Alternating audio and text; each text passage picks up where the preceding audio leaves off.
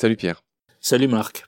On va continuer à parler de poissons. Aujourd'hui, on va parler d'un poisson euh, qui fait euh, s'ébahir euh, les enfants et même les adultes, le poisson-ci, qui s'appelle comme ça dans toutes les langues, hein, Sawfish, Zegefisch en allemand, der Zegefisch, Pes Sierra y Pesce Sega en italien. son nom est le même dans toutes les langues. Et ce poisson fait partie des raies hein, au global. Et tu précises dans ton bouquin qu'il ne doit pas être confondu avec le requin-ci.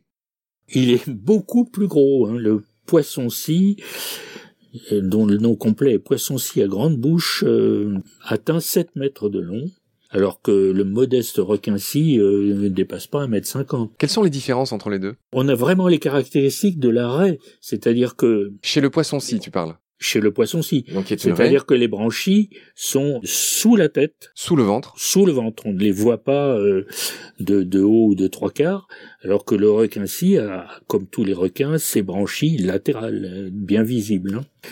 Voilà. D'autre part, euh, le rostre qui justifie le nom de scie, le rostre du poisson-scie est rectangulaire avec des dents latérales régulièrement disposées et assez grosses, alors que chez le requin-ci, c'est plutôt un prolongement de son nez, un petit peu irrégulier, voilà. Le poisson-ci a, une vraie scie. Tu précises aussi, oui, que le requin-ci est muni de deux longs barbillons. Alors oui, euh, bon, en plus, il y a les barbillons qui justifient le nom latin d'ailleurs Ciratus. Il y a, tu as fait des dessins dans ton livre, donc on voit parfaitement la différence et tu as même eu la bonne idée de les faire à l'échelle et on voit que le poisson-ci, hein, donc cette espèce de raie, est trois fois plus grand que le requin-ci. Le requin-ci paraît minuscule à côté Aristote appelait le poisson-ci pristis tout simplement. Pristis, ça veut dire la scie en grec, du verbe priain, scier. Et d'ailleurs, euh, Linné a gardé euh, pristis microdon pour le nom d'espèce du poisson-ci, microdon, petite dent. D'accord. Pierre, on va enchaîner. Là, pour le coup, c'est ta chouchou à toi. Tu me l'as dit, tu as dit, il faut absolument qu'on en parle. On va enchaîner sur la torpille, le poisson torpille, alias raie électrique qui s'appelle, c'est drôle là encore, torpedo dans toutes les langues. Torpedo en anglais, torpedo en espagnol, torpedo fish en allemand et torpedine en italien. Oui, alors ça c'est un, animal absolument prodigieux. Donc euh, d'abord torpille, euh, ça évoque quelque chose de très vif, de très euh, agressif, mais pourtant ça vient du latin torpere, qui veut dire être engourdi. Hein. Et en latin, il dérive de ce verbe le mot torpedo, torpedo torpedinis, torpeur, engourdissement. Alors évidemment, c'est lié au procédé de chasse de ce poisson incroyable qui envoie des décharges électriques aux proies qui passent au-dessus de lui. Ces décharges électriques sont très violentes, hein. elles atteignent pratiquement 220 volts, hein, comme du courant de domestique. Les anciens déjà utilisaient la torpille pour faire des électrochocs. Incroyable. Je lis ce que tu as écrit. Le médecin personnel de l'empereur romain Claude, Scribonius Largus, prescrivait une décharge électrique de poisson torpille sur le front pour soigner les maux de tête ou sur les pieds pour soigner la goutte. Électrochoc, hein, littéralement. Alors, ce rapport entre la torpeur et le mot torpille, euh, le mot torpedo, en fait, c'est un calque du grec. Ce qu'on appelle un calque, c'est qu'on reprend les mêmes idées avec d'autres mots. En grec, la torpeur, ça se dit narquet, c'est de là que vient narco, narcotique, hein, narcotrafiquant, etc. Voilà. Mais narquet désignait aussi le poisson torpille chez Aristote. Et Aristote écrit, il est bien connu que ce poisson fait s'engourdir les êtres humains eux-mêmes. Et alors, il y a un épisode euh, très très intéressant de Socrate, enfin Socrate sous la plume de Platon évidemment, euh, dans un échange avec Ménon, ça s'appelle les dialogues, qui s'appellent de la vertu. Alors, Socrate pose euh, une question difficile à Ménon sur l'enseignement de la vertu et sa définition. Ménon, perplexe, ne sait pas comment répondre et ose dire qu'il se sent comme euh, atteint par un poisson torpille, comme si il avait une décharge électrique dans le cerveau. Socrate aurait pu très mal prendre la chose. Pas du tout.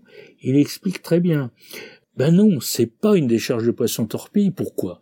Parce que le poisson torpille ne s'électrocute pas lui-même, bien sûr. Il électrocute les autres. Or, moi, Socrate, la question que je viens de poser, elle me rend perplexe aussi. Et donc, je m'atteins moi-même avec cette question. Donc, aucun rapport avec un poisson torpille. Je lis que ce poisson peut engendrer une tension allant jusqu'à 220 volts entre le dos chargé positivement et son ventre chargé négativement, avec une intensité de plusieurs ampères pendant un temps court, certes, mais suffisant pour tétaniser un poisson qui s'aventure au voisinage.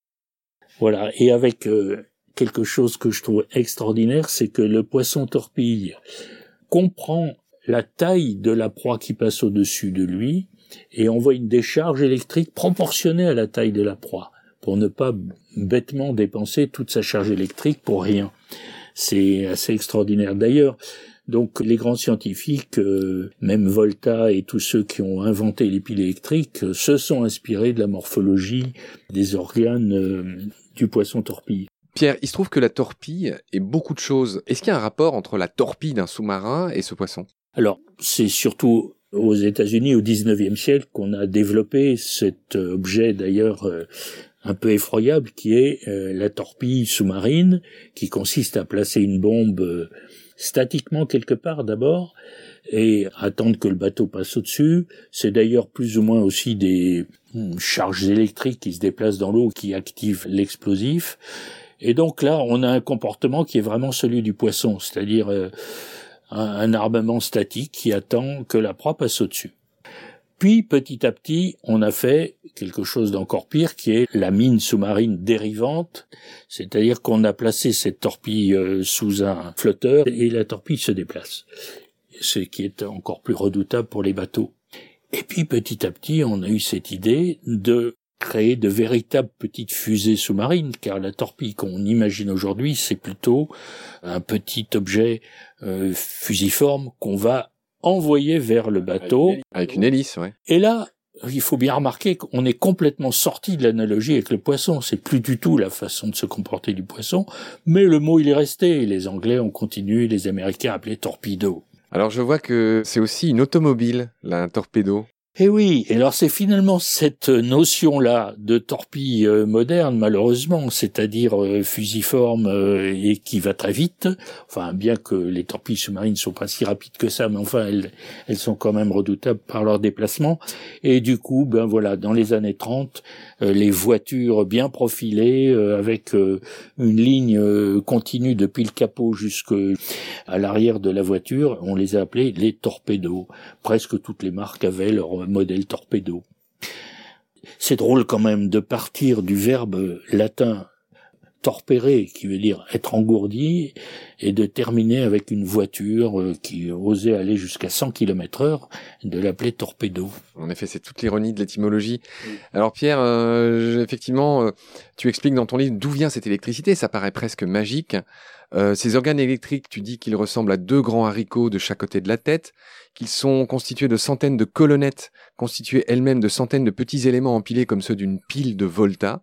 Tu dis que ce sont des cellules musculaires transformées au cours de l'évolution, de telle sorte qu'elles produisent de l'énergie sous forme électrique et non plus sous forme mécanique. On sait que les muscles s'actionnent, s'activent grâce à des euh, potentiels d'action, c'est-à-dire euh, grosso modo à de l'électricité. Hein. Donc c'est c'est pas si étonnant. L'influx nerveux qui est électrique. Très bien Pierre, voilà ce qu'on pouvait dire sur euh, nos torpilles, c'était ta petite préférée, je suis content qu'on en ait parlé aujourd'hui. Je te remercie beaucoup, on se retrouve très vite, salut. Salut Marc.